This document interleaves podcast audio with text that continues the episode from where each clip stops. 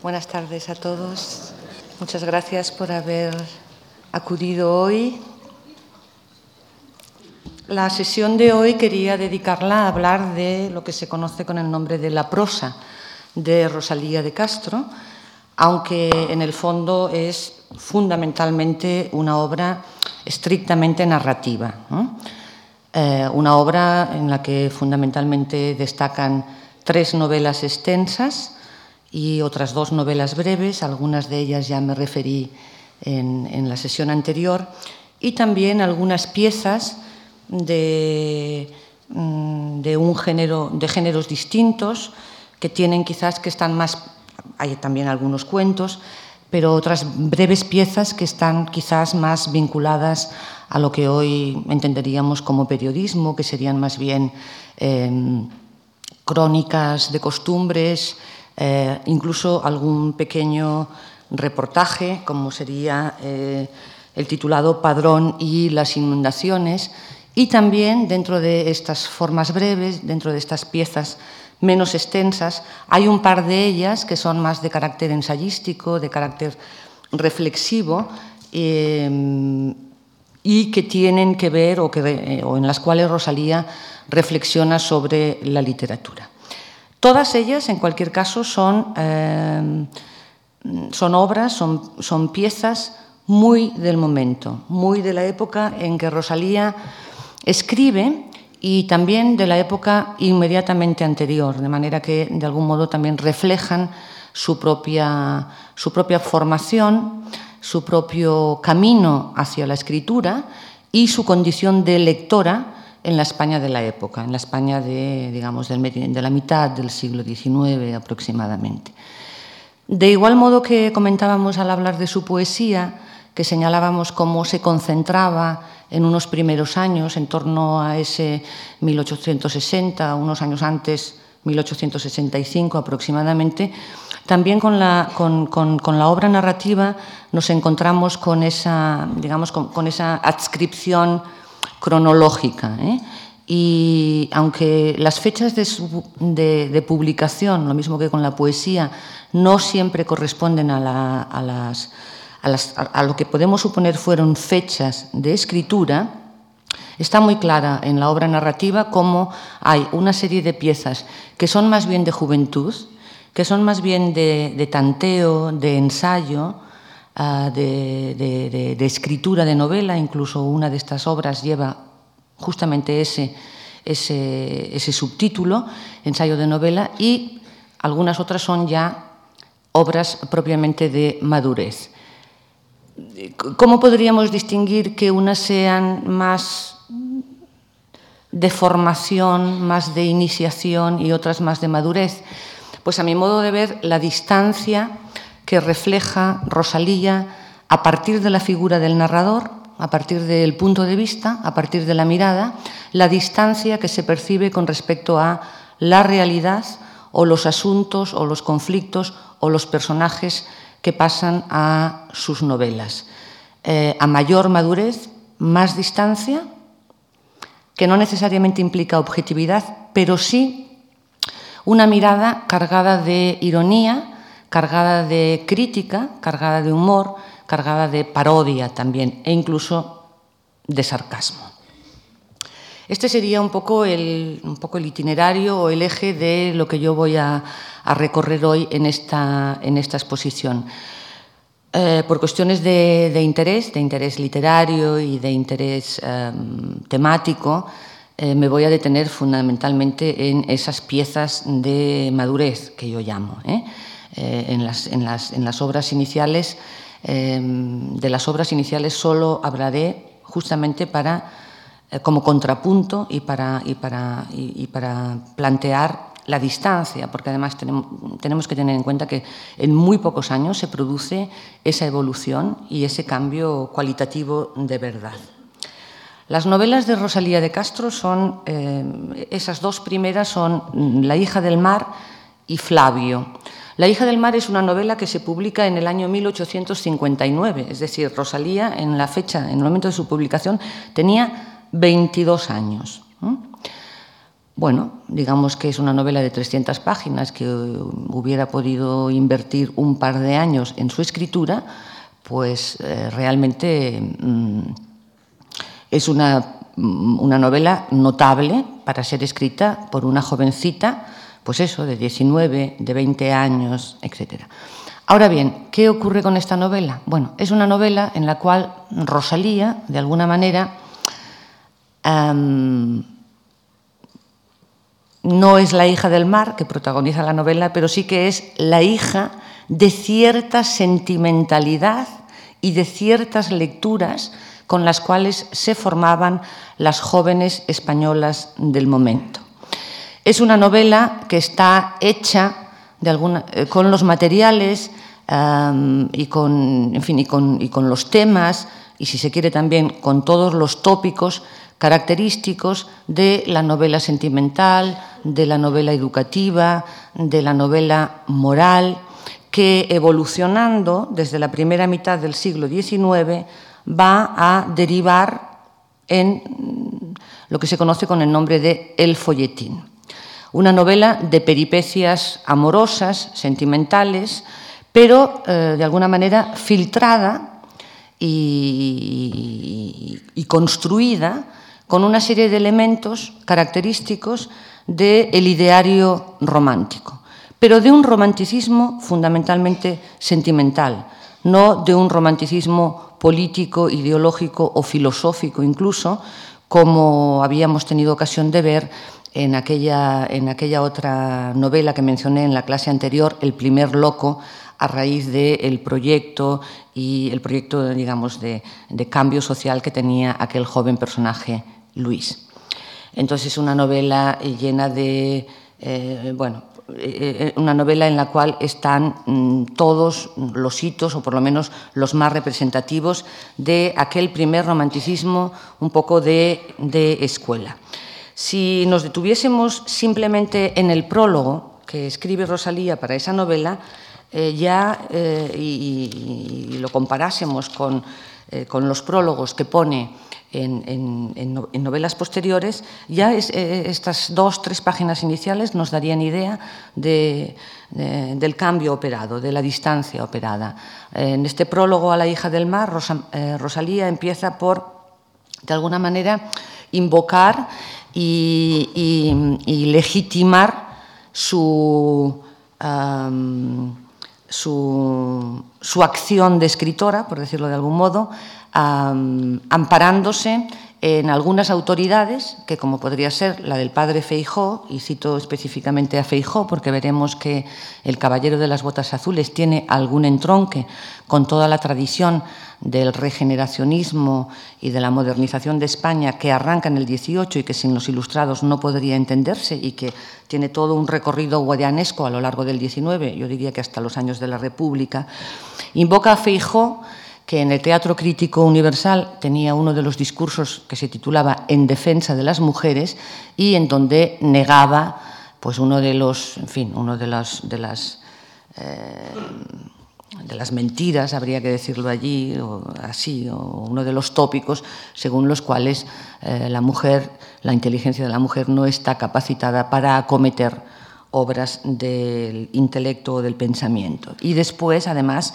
se apoya en una serie de referentes que desde Santa Teresa, bueno, Safo, Santa Teresa de Jesús, o ya autoras contemporáneas como George Sand, que era una novelista que Rosalía eh, en estos primeros años tenía como referente y un poco como modelo y mm, de algún modo hace una autodefensa también, una autolegitimación para, por haberse atrevido a publicar este relato que ella define, La hija del mar, primera novela, con los siguientes términos. Eh, concebido en un momento de tristeza y escrito al azar, sin tino y sin pretensiones de ninguna clase, eh, arrojélo lejos de sí y olvídelo el lector si no es de su gusto, etcétera, etcétera. Bueno, un prólogo en el cual mm, tiene que justificarse o tiene que legitimar esta aparición, pero tenemos que pensar también que era em, algo casi, casi consustancial al género novelesco. La novela, como género literario que nace al margen de las, de las poéticas clásicas, cuando empieza a aparecer, no nos remontaremos eh, o pensemos en, un ejemplo que está en la mente de todos, lógicamente en Cervantes, eh, no solamente con el Quijote, sino después también con las novelas ejemplares.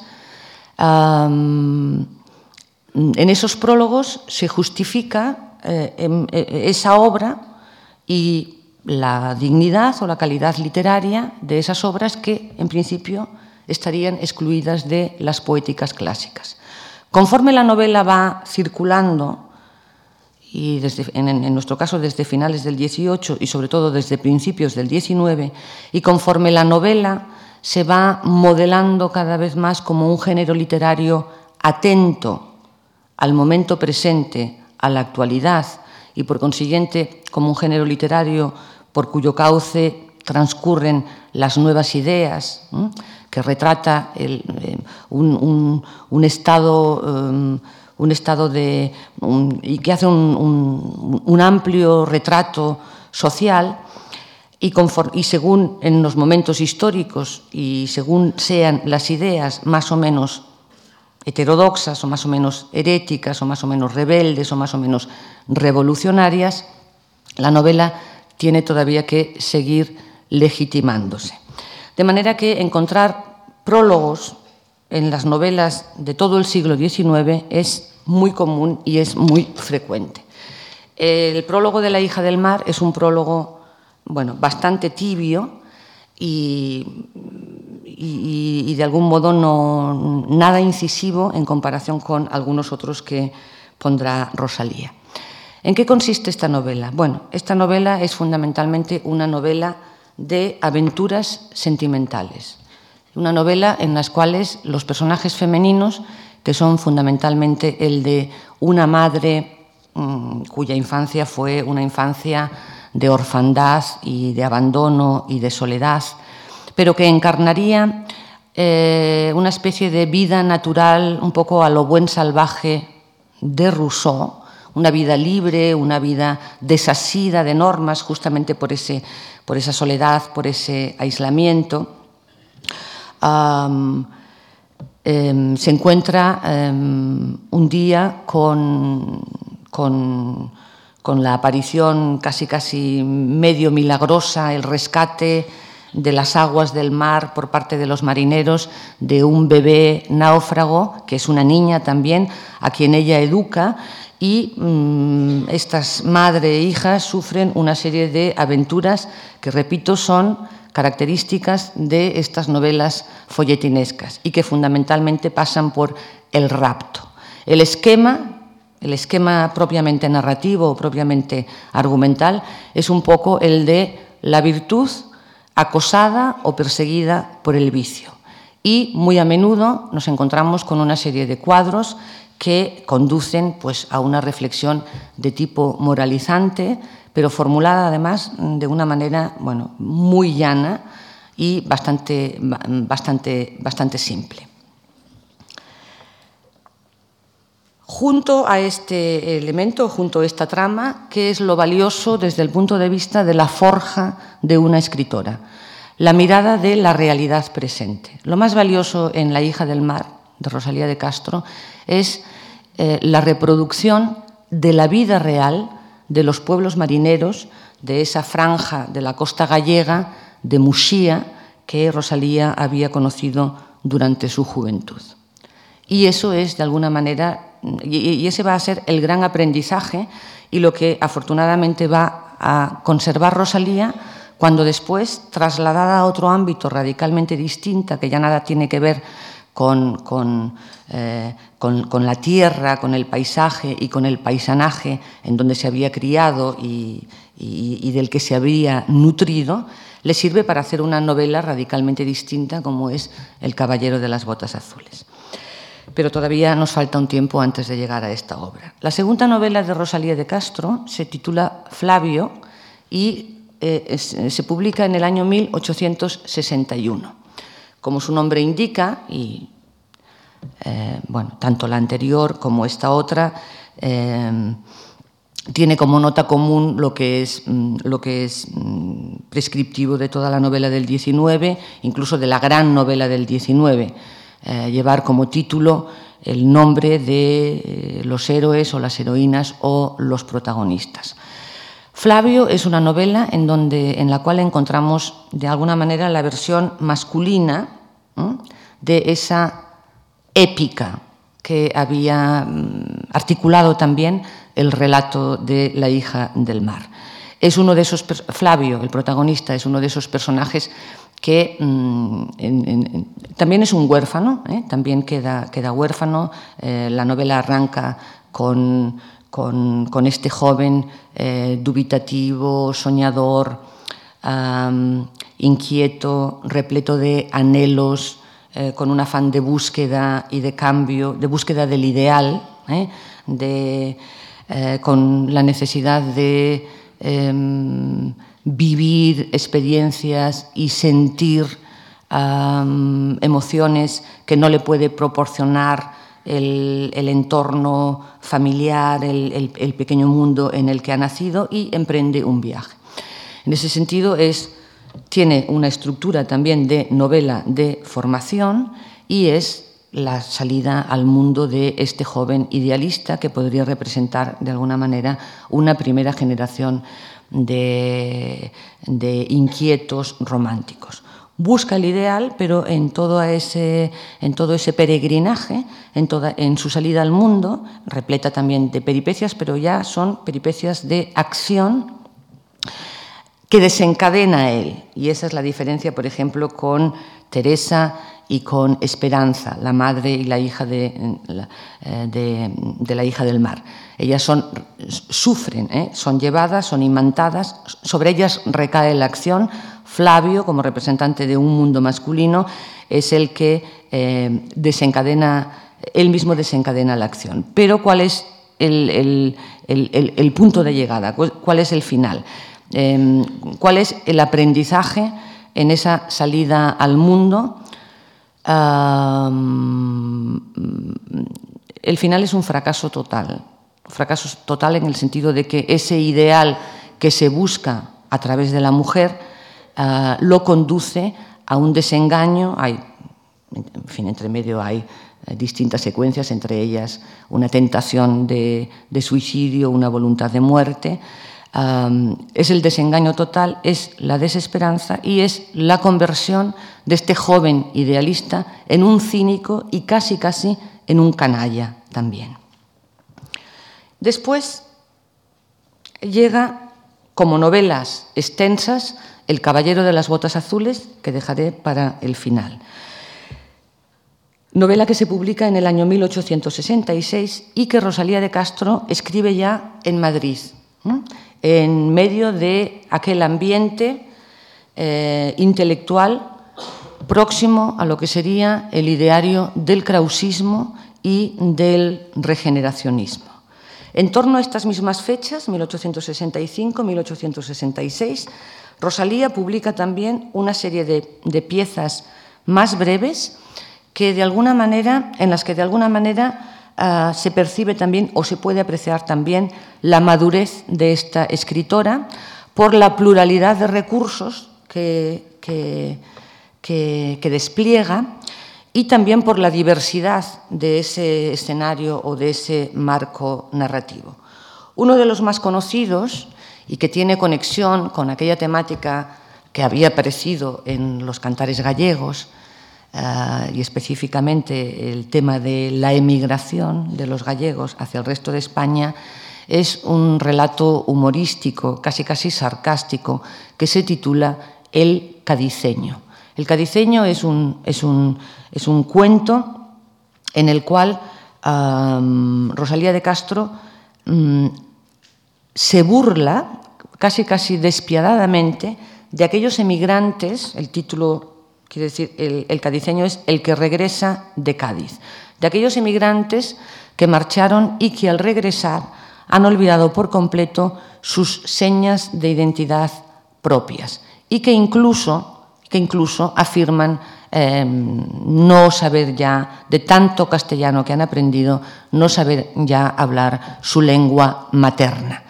Ah, la parodia, la parodia se percibe en el castellano defectuosísimo y casi casi ridículo que habla este personaje que oculta sus signos de identidad. ¿Qué es lo importante de este relato para lo que sería la forja de una escritora? La habilidad de Rosalía de Castro para trabajar con la parodia y con el pastiche. Y la habilidad también para pulsar mm, registros lingüísticos muy distintos. Como cuentos breves, habría que mencionar eh, también de esos años un, relato, este sí, de tipo costumbrista, titulado El Domingo de Ramos, y sobre todo una pieza, ya no narrativa ni ficticia, ah, también muy conocida, muy nombrada, que sería, eh, bueno, sería una especie de manifiesto feminista de Rosalía de Castro, específicamente referida, referido este ya no a la condición general de la mujer, sino a las mujeres escritoras. Esa pieza se titula Las literatas y lleva como subtítulo Carta a Eduarda. Es una pieza que se publicó en el año 1866. Realmente hay un periodo muy prolífico, ya lo comenté en la sesión anterior, en la vida de Rosalía de Castro, que va en esos primeros años de la década del 60 o llegaría hasta el 70 si consideramos el poemario Follas Novas. En, las literatas, como su título, su subtítulo indica, Carta Eduarda, recordemos que Eduarda Pondal era aquella amiga con quien había eh, eh, con quien Rosalía había asistido a la romería de, la, eh, de Nuestra Señora de la Barca en Muxía y ambas habían contraído aquella enfermedad con resultados fatales para la amiga Eduarda. Quizás el subtítulo es un pequeño homenaje en memoria de la amiga muerta. Es un texto ya muchísimo más ácido, diríamos, muchísimo más ah, contundente, muchísimo más innegociable que, por ejemplo, aquel prólogo de La hija del mar, en donde también abordaba o hablaba de la mujer en su condición de escritora. Ella empieza, eh, aquí hay un elemento que en parte recogerá después Rosalía en El Caballero de las Botas Azules. Empieza a hacer una crítica muy seria sobre eh, el estado de la literatura y el estado de la novela en la España de ese momento. Es un texto además modernísimo, ¿no? porque de algún modo, claro, el folletín vendría a ser una novela de consumo, vendría a ser un, producto de consumo, ¿eh? que quizás bueno, pues podría tener su equivalente hoy en esos best sellers que nos meten em, por todas partes, o si queremos en las variantes televisivas, que es un tema que está también en El Caballero de las Botas Azules, ¿eh? un aspecto muy novedoso y que tiene que ver casi casi con la sociología de la literatura. ¿eh? ¿Cuántos factores espúreos y mezquinos intervienen en, o interfieren en el mundo de las letras, en el mundo de la escritura, en el mundo de la literatura? Y cuando digo factores mezquinos y espúreos, quiero decir específicamente intereses comerciales, intereses mercantiles, el convertir la literatura en, un, eh, en una actividad lucrativa y, no, ah, y, degradándola y rebajándola e impidiéndole cumplir una misión más elevada, como podría ser, pues lógicamente, la de formar eh, estética, intelectual y moralmente. Ese fenómeno incipiente, que lógicamente eh, hoy todos conocemos, nace o empieza a cobrar una cierta dimensión en torno a esos mediados del siglo XIX, ¿eh? cuando empieza ya a consolidarse la gran novela moderna, la novela realista y, eh, de algún modo, mm, eh, circula la, versión, la, versión rebajada o barata que sería el folletín y esas novelucas populares. Hay en las literatas una crítica muy ácida sobre el estado de la literatura y yo siempre he visto en, este texto cierto, cierta desesperanza por parte de Rosalía, cierto, cierta desazón, cierto desengaño con respecto a la persona o la mujer que está haciendo una obra seria, una obra de envergadura, porque realmente en El Caballero de las Botas Azules Rosalía está apostando muy fuerte, que prácticamente pasa más o menos desapercibida. Y entonces la recomendación es a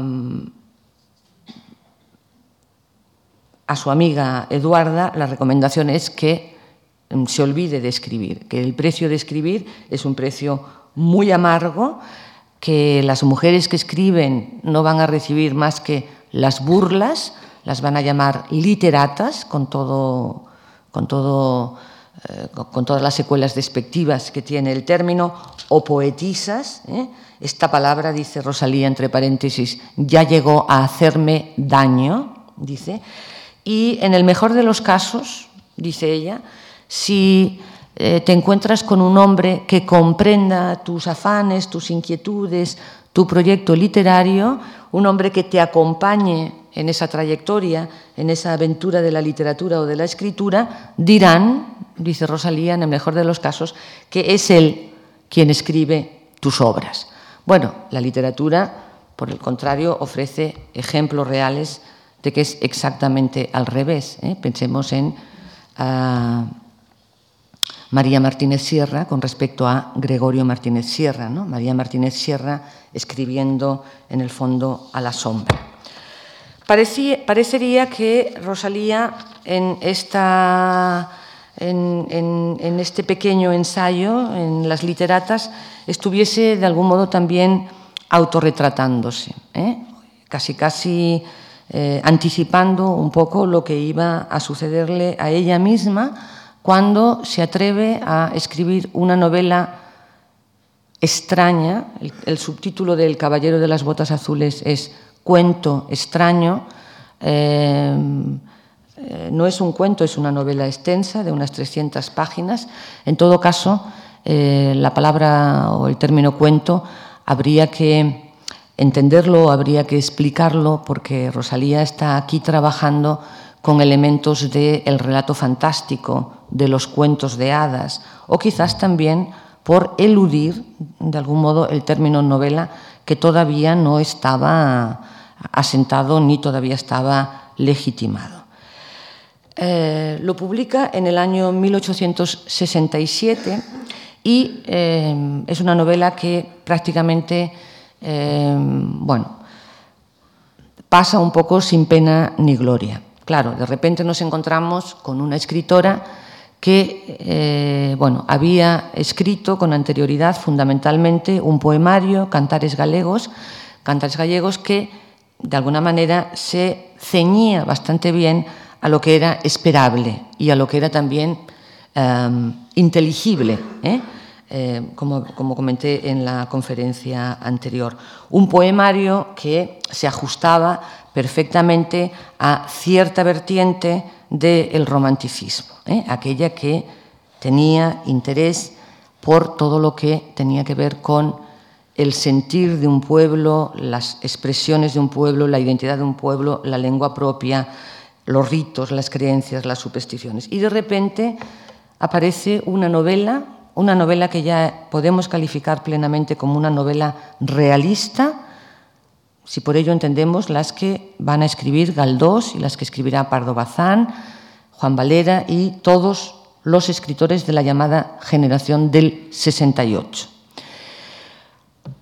una novela urbana, una novela protagonizada por un personaje emblemático, este caballero de las botas azules, también conocido como el Duque de la Gloria, una novela que tiene una estructura y una articulación un poco complicada, en el sentido de que no es el argumento, no es la peripecia, no es el acontecer, no es la acción, ¿eh? aunque hay una acción mínima, la que la estructura, sino que más bien es una novela en la que se funden dos elementos muy distintos.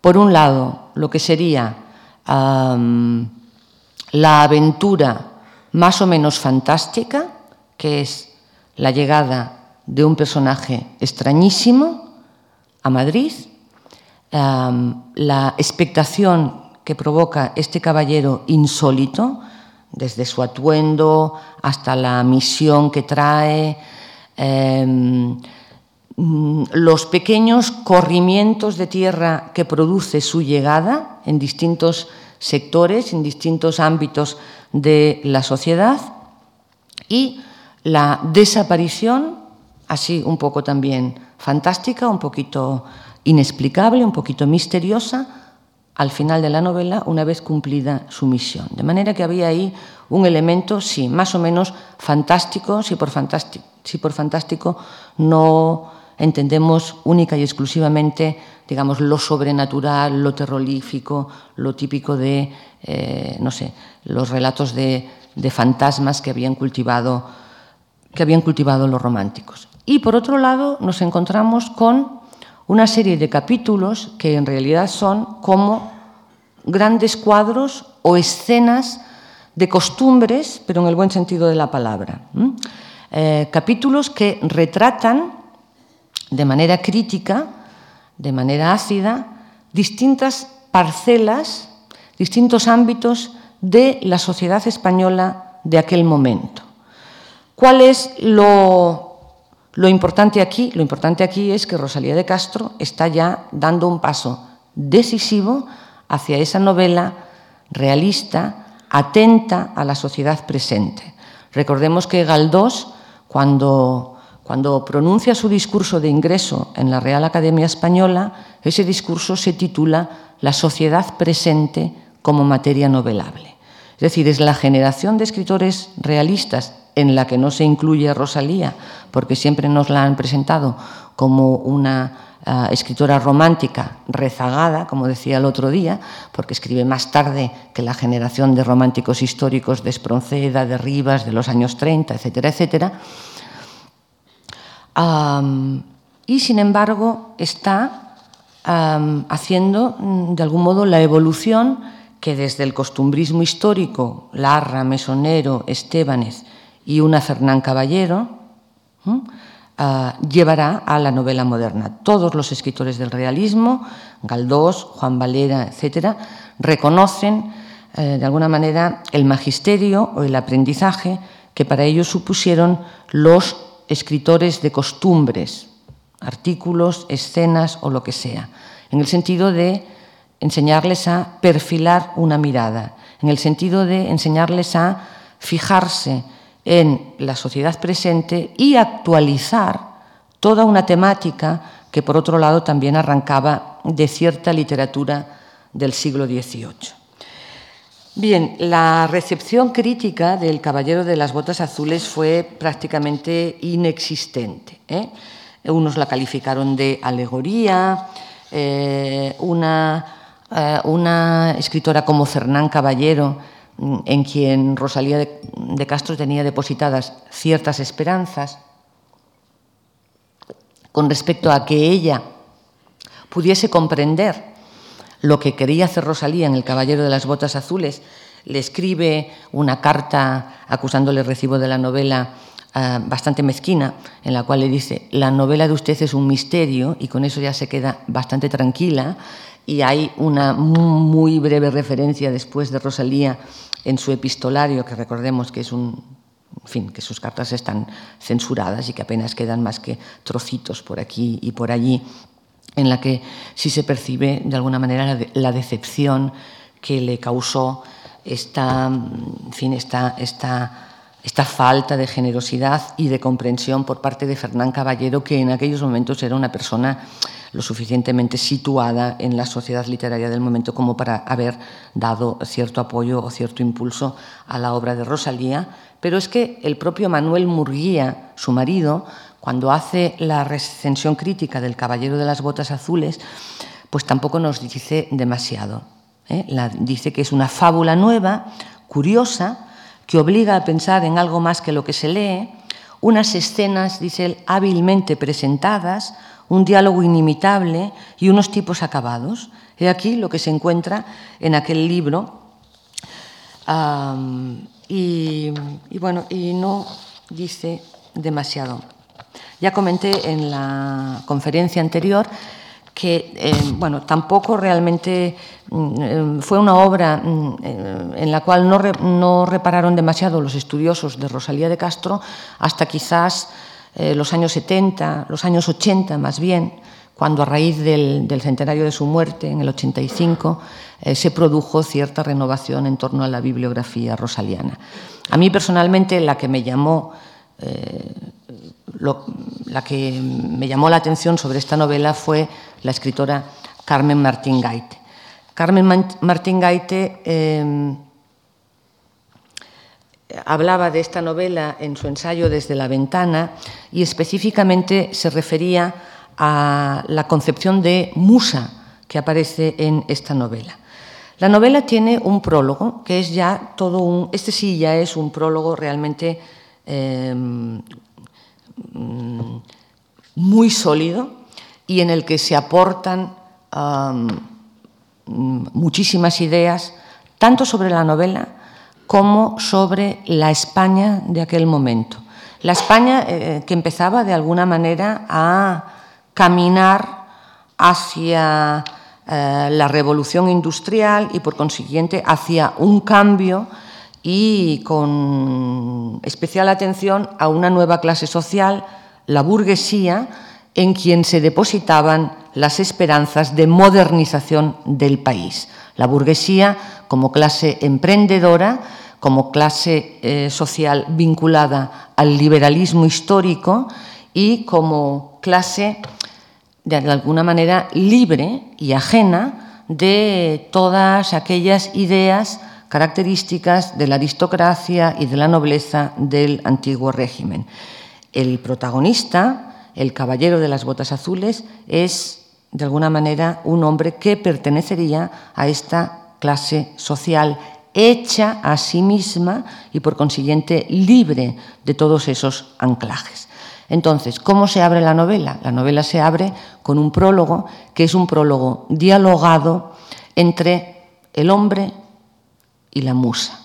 No sabemos nada más. Yo a ustedes ya les he contado algo de quién es este duque de la gloria, de quién es este caballero de las botas azules, pero el lector se encuentra con una escena dialogada en la cual aparece un hombre que acaba de invocar a una musa para pedirle que, alcanzada ya la posición, cierta posición en el mundo, alcanzado ya una fortuna material, quiere él ahora eh, gozar de la gloria, quiere gozar de la fama, quiere gozar de la inmortalidad y para ello quiere escribir una obra que todos admiren, que todos alaben, que perdure y que será su manera. Es decir, hay ese afán de idealidad o de espiritualidad que debería, de alguna manera, coronar toda su empresa y toda su aventura más terrenal.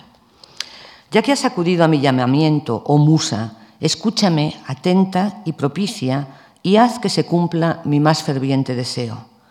Habla y que, tu, y que tu lenguaje sea el de la sinceridad. Mi vista es de lince. De ese modo podrás conocer mejor la idea que me anima, pero quisiera que se disipase el humo denso que te envuelve. ¿Por qué tal recato? ¿Acaso no he de conocerte? No soy recatada, sino prudente, así que te acostumbres a oírme, te acostumbrarás a verme. Di, en tanto, ¿qué quieres? Hasta las musas son coquetas, le, contesta el hombre. Considera, dice ella, que soy musa, pero no dama, y que no debemos perder el tiempo en devaneos. Todo el, todo el prólogo tiene este, este, este tono de enfrentamiento, de, pugilismo entre el hombre y la musa en esta primera secuencia. El prólogo está dividido como en tres pequeñas secuencias, en tres pequeños actos. Y la primera de ellas es de enfrentamiento. Le dice la musa, cuídate de lo presente y deja de pensar en lo futuro, que ha de ser para ti como si no existiese.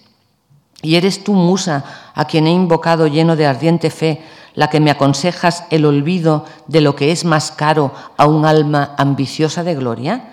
¿Para qué entonces la inspiración del poeta? Locas aprensiones, le contesta ella. ¿Qué estoy oyendo? Aquello de quien lo espero todo se atreve a llamar nada al rastro de luz que el genio deja en pos de sí. La gloria póstuma es asimismo una mentira. Cesa, si quieres ser mi protegido. No entiendo nada de glorias póstumas ni de, ni de rastros de luz. El poder que ejerzo sobre el vano pensamiento de los mortales acaba al pie del sepulcro. Y entonces le contesta el, caballero desconcertado. Bueno, las réplicas son varias, pero entre otras le contesta, qué indigna prosa. Rosalía está aquí entreverando, así un poco en, en esta disputa y como quien no quiere la cosa, está aquí aprovechando para oponer dos formas de literatura o dos modos de literatura o dos momentos de la literatura o dos movimientos que representan sensibilidades distintas. Rosalía está escribiendo en la década de los años 60. En esos momentos, el romanticismo histórico era ya una cosa también de eh, tarjeta postal.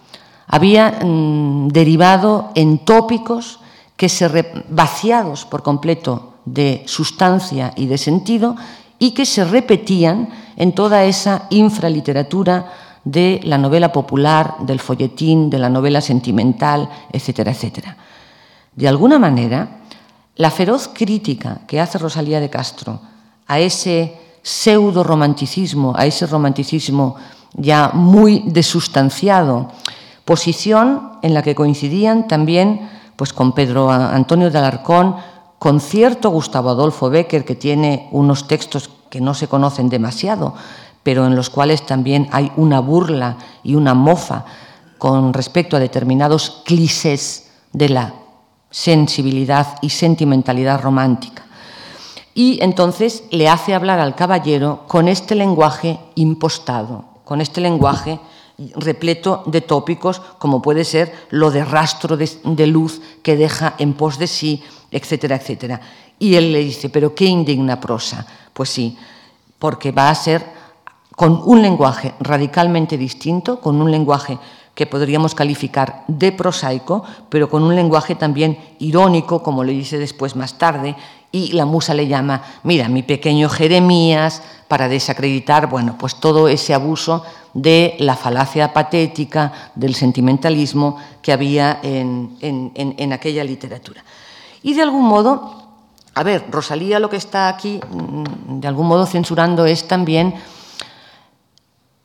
un fenómeno que podríamos calificar como lo epigonal, aquellos que imitan, imitan, imitan y perpetúan acríticamente y casi casi mecánicamente una moda o una escuela literaria, hasta vaciarla de sustancia. Eso se ha dado siempre en todos los momentos o en todos los movimientos de la literatura, ¿eh?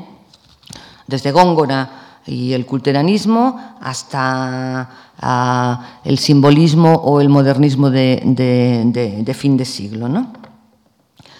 Ah, y de algún modo está también, mm, yo ah, mm, solo puedo eh, explicarme esta, esta, esta posición que en la historia de la literatura se ha llamado postromántica, como una cierta expresión del malestar de la propia Rosalía por haber sido, de algún modo, también ella mal formada e impregnada de toda esta. De todo este eh, romanticismo ya trasnochado que le llevó a escribir esa novelita sentimental como La hija del mar o como, Flavio. Hay una especie también de, reflejo o de autorretrato especular de la propia trayectoria de Rosalía de Castro cuando abre su novela a todas estas cuestiones. Le, pregunta, eh, le va preguntando el hombre sobre, bueno, pues qué modelos, y él y Rosalía habla también, bueno, de ciertos clásicos, pero mm, no, nos, no nos pueden servir ya, salvo Cervantes. Hay una expresa salvación por parte de Cervantes. Y llega al final de esta escena primera diciéndole, bueno, bien, te voy a ayudar, pero te voy a poner un precio. Y ese precio va, eh, ese precio consiste en que tú tienes que hacer una especie de autoexamen. ¿eh? Tú tienes que mirarte a ti mismo, tienes que eh, admitir quién, quién, quién eres y y tienes que hacer una especie de examen de conciencia y estar muy dispuesto y mostrarme que estás bien dispuesto a ser un hombre nuevo, a ser un héroe de nuestro tiempo. un héroe de nuestro tiempo es, por cierto, el título de una novela de Lermontov, el escritor ruso, una de las novelas que aparecen reflejadas en las lecturas de uno de estos personajes. Y es una de las novelas también más modernas que, podemos, bueno, de las novelas del, siglo XIX, con, anterioridad a lo que sería la generación de los Turgenev, etcétera, etcétera. La escena segunda, la escena segunda de este prólogo se abre con la, escena segunda es la que se procede a hacer un recorrido, un autoexamen de este personaje que ha sido, bueno, ese personaje que eh, bueno, se ha forjado a sí mismo, que ha, conseguido bienes, que ha conseguido riquezas, y al que se le exige em, no buscar esa vanidad y esa gloria personal y esa inmortalidad, sino al que se le va a exigir desempeñar una tarea mm, de alguna manera de carácter social, diríamos hoy. La tercera parte, en compensación con ese, con ese desnudamiento que hace Rosalía del de, hombre, en la tercera parte la musa se presenta ella a sí misma. Esa nube en la que había aparecido envuelta se disipa y aparece ella. Y, ella tiene el siguiente aspecto. Es una figura elevada y esbelta que viste larga y ceñida túnica, calza unas grandes botas de viaje y lleva chambergo. Su rostro es largo, ovalado y de una expresión ambigua. Tiene los ojos pardos, verdes y azules y parecen igualmente dispuestos a hacer guiños picarescamente o a languidecer de amor. Un fino bozo sombrea el labio superior de su boca algo abultada, pero semejante a una granada entreabierta, mientras dos largas trenzas de cabellos le caen sobre la mórbida espalda medio desnuda. En una mano lleva un látigo y en la otra un ratoncito que salta y retoza con inimitable gracia mientras aprieta entre los dientes un cascabel. El hombre, naturalmente, al contemplarla, se queda asombrado y se queda desconcertado. Y la musa empieza a autopresentarse y Em, entre sus características dice que la engendró la duda y que la parió el deseo. Y establece también una serie de filiaciones y una serie de, de parentescos. Y cuando tiene que llamarse a sí misma, dice, bueno, voy a leer un poco, dice, bueno, Viviré sin envejecer jamás ni perderse nada de mis encantos.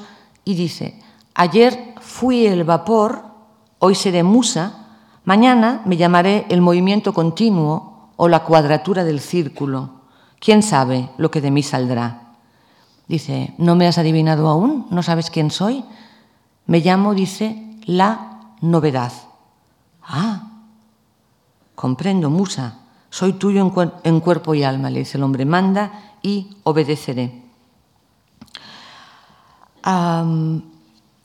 y dice, ¿y cuáles, son, ¿y cuáles son mis armas? Mis armas van a ser la crítica. Mi arma va a ser todo aquello que provoque y que atraiga y que muestre lo ridículo. ¿Y qué vas a hacer de mí? le pregunta el hombre. ¿Vas a hacer de mí un bribón o vas a hacer de mí un verdadero Quijote? No, dice, porque de lo uno y de lo otro ya tienes tu parte. Bueno, nos quedamos con, este, con, esta, con esta intriga de lo que va a ser y de lo que va a ser este personaje y el siguiente paso es, sin, transición, es el hombre entrando en la ciudad. Esa ciudad sí que es reconocible, es Madrid, es la corte y ah, iniciando esa, esa, tarea. Bueno, esa tarea que es, tiene, aunque, aunque lo diga, tiene sus visos también quijotescos.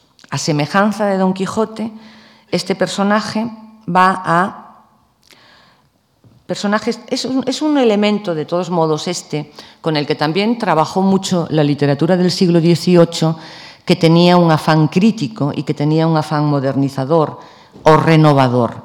Por ejemplo, las cartas persas de Montesquieu, las cartas marruecas de nuestro cadalso, trabajaban mucho con la figura, en este caso, de un viajero real, un viajero que venía de algún país alejado, de algún país exótico, de algún país de alguna manera uh, subdesarrollado en un estadio muy anterior de la civilización eh, europea de aquel momento y desde la ingenuidad y desde la espontaneidad subrayaba lo absurdo, lo incongruente, lo incomprensible, también lo grotesco que veía a su alrededor. Bueno, este componente también lo maneja Rosalía, pero es de alguna manera es un elemento de extracción cervantina, ¿no? porque ese loco hidalgo, ese ser anacrónico, ese ser idealista que niega la realidad, que lo trastuca todo, que lo sublima todo, también produce extrañeza y además cuando habla, censura y critica y muestra las lacras. Este es el mecanismo y el elemento cervantino que Rosalía, de manera muy temprana, utiliza en su novela y que va a servir realmente mm, para lo que va a ser la gran renovación del género novelesco. Hay, muchos, hay, más elementos de extracción cervantina en El Caballero de las Botas Azules, algo tan moderno como, o que, o que después pensemos, pensamos que fue o que se utilizó sobre todo más tardíamente en la novela o en la narrativa, como es todo lo que tiene que ver con la novela dentro de la novela, con la metaliteratura, con las reflexiones también sobre el arte de narrar y, desde luego, el empleo de la ironía, la sátira y también la parodia. La parodia que se centra fundamentalmente, que, bueno, esa mirada crítica, demoledora a ratos, recorre todos los todos los estratos, todas las parcelas sociales.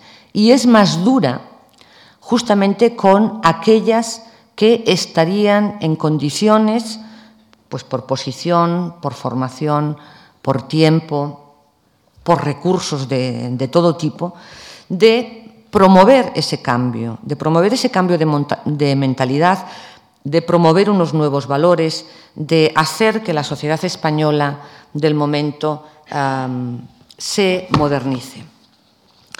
Entonces, va recorriendo todas las clases sociales, las clases altas, las clases medias y también las clases más modestas. Y también algunos sectores de la sociedad que son igualmente responsables de ese estado de cosas. Hay todo un capítulo que está dedicado a hablar del ambiente literario, periodístico, intelectual, cultural, un poquito todo mezclado.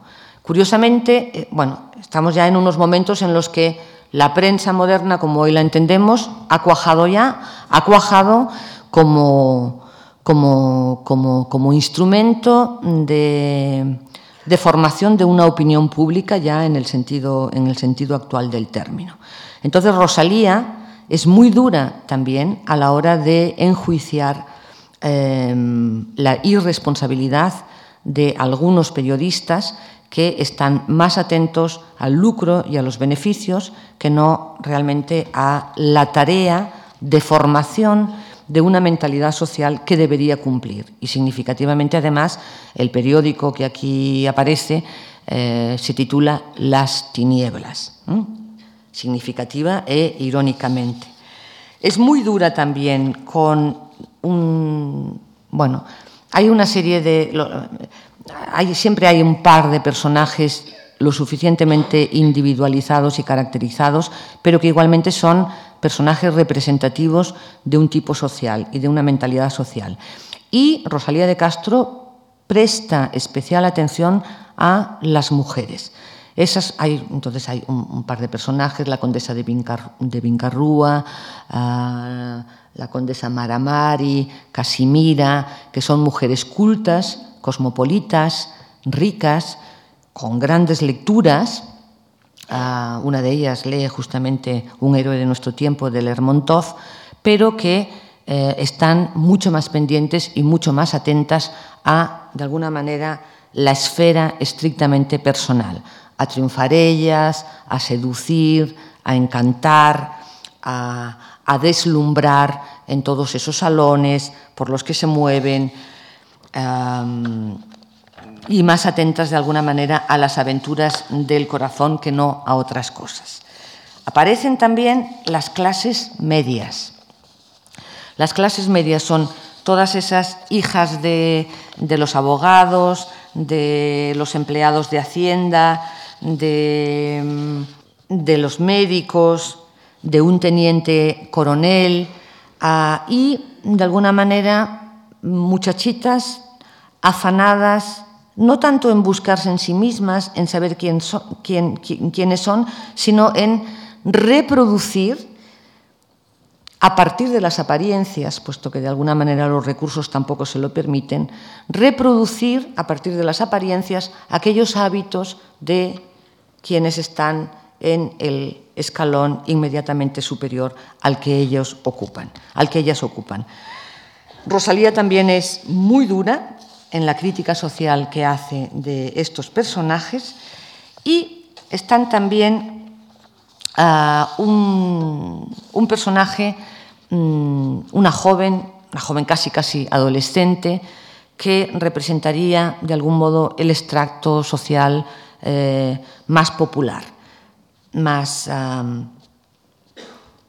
ese personaje es el personaje de Mariquita. Es un personaje, es el personaje con el que mm, Rosalía siente, o por el que Rosalía siente mayor piedad y mayor comprensión. Es un personaje que, de algún modo, es producto y fruto y resultado de la pésima educación destinada a las mujeres de aquel entonces. Entonces, eh, todo el capítulo dedicado a Mariquita es un capítulo que en el fondo Rosalía, o en el cual Rosalía desarrolla ah, o aborda uno de los temas que siempre han caracterizado a toda la literatura crítica y a toda la literatura regeneracionista, desde el 18, pasando por Larra, pasando por el institucionismo y el krausismo de los años de la madurez de Rosalía de Castro hasta llegar, de algún modo, hasta en fin, los proyectos de la, de la de la República. Mariquita, en, Mariquita yo también veo una especie también de autorretrato de la jovencita Rosalía de, Castro. Mariquita es una pequeña Bovary. Madame Bovary se publicó en el año 56. ¿eh? Madame, la novela de Flaubert em, late en mm, grandes personajes de toda la novela del 19 desde Ana Karenina a la regenta, a Isidora Rufete de la desheredada de Galdós, pero pensemos que eh, el núcleo de este personaje bovariano también es un núcleo que tiene su raíz y su entronque cervantino. ¿eh? El, hidalgo el hidalgo en busca del ideal, enloquecido con las lecturas de caballerías, es el antecedente de esta mujer con inquietudes, insatisfecha con el entorno eh, doméstico y mezquino y pequeño que la rodea y que por ser lectora de todas estas novelas de aventuras sentimentales y de todas estas novelas eh, de folletín, etcétera, etcétera, quiere eh, vivir en ese mundo de fantasías y en ese mundo de, ilusiones. Cuando digo que puede haber cierto reflejo, cierto autorreflejo, autorretrato de Rosalía en este personaje, lo digo en lo que se refiere a la Rosalía escritora. ¿eh? La Rosalía que empieza escribiendo esa novela que era la única que existía en aquellos momentos como tal novela, con la excepción de lo que había sido la novela histórica romántica que todavía se seguía escribiendo en el año, 1800, en el año 1850. Mariquita es un producto de esa educación y específicamente de la que recibe por parte de su tía Dorotea. Doña Dorotea, que tiene un colegio abierto y que eh, bueno, tiene unas ideas muy claras sobre qué debe ser la condición de la mujer. Pero no solamente es perniciosa para Mariquita la formación de Dorotea, sino que también Rosalía, anticipando un tema que va a ser un tema de don Miguel de Unamuno en su novela Amor y Pedagogía, eh, pone en correlación una figura, la figura de Ricardito Majón, que sería la del maestro moderno, la del maestro imbuido de pedagogía, la del maestro imbuido de teoría, pero que en el fondo no es más que un pedante absolutamente inmaduro también y absolutamente incapaz de, de aportar eh, nada a la, a, la, a la, educación y específicamente al conflicto que le plantean. El linaje, por consiguiente, de El Caballero Azul de Rosalía es un lenguaje que literariamente va desde Don Quijote, pasando por los reformistas ilustrados o pasando por eh, un espíritu crítico y también anhelante de proceder a un cambio de mentalidad como podría ser, como podría ser Larra. Y es un personaje que tiene también un componente mesiánico. ¿eh? Es un personaje al que se le llama de muchas maneras y al que se eh, le adscriben o, o, del que se nos dicen bueno, muchas cualidades, pero uno de los, de los de los nombres que, se le llama es el esperado. Toda la novela es un poco la expectación que produce la llegada de este personaje, que es un personaje que tiene una misión social, que es denunciar estas lacras y promover un, un cambio. Y es un personaje que trae también un libro, la Biblia del momento, que se correspondería en sus ideas a las que expuso el filósofo Krause en su ideal de la humanidad para la vida.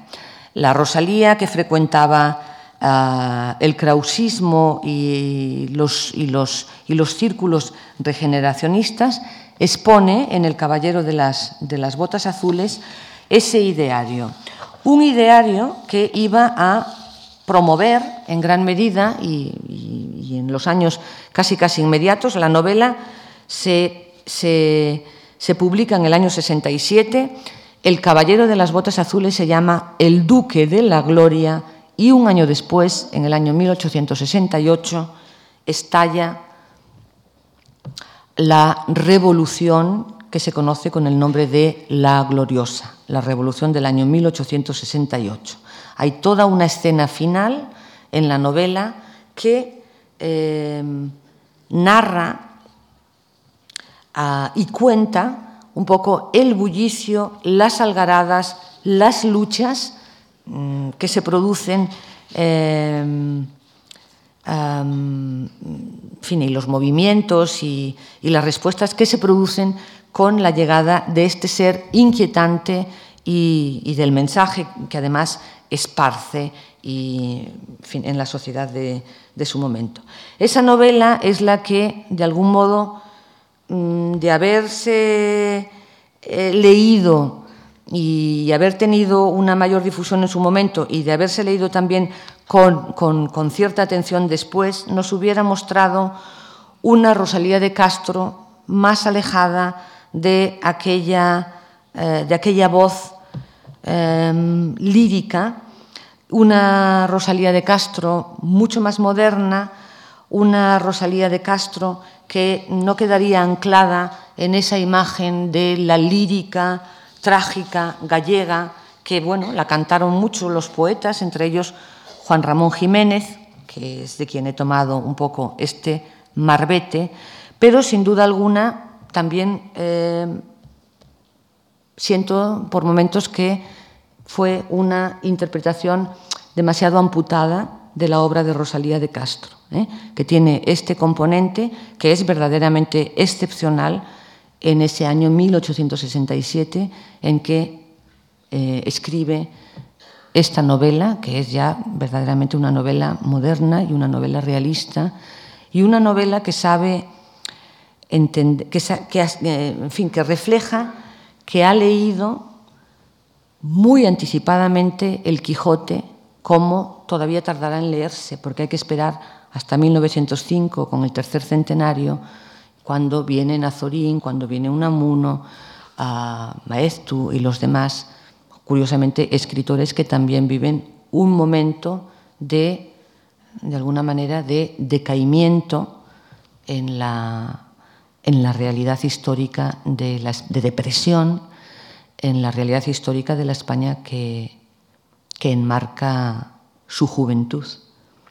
Bueno, con, con, con, todo, con todo, esto solo pretendo despertar curiosidad por esa otra faceta de Rosalía de Castro que ha permanecido un poco más escondida y, y a la que les invito a descubrir.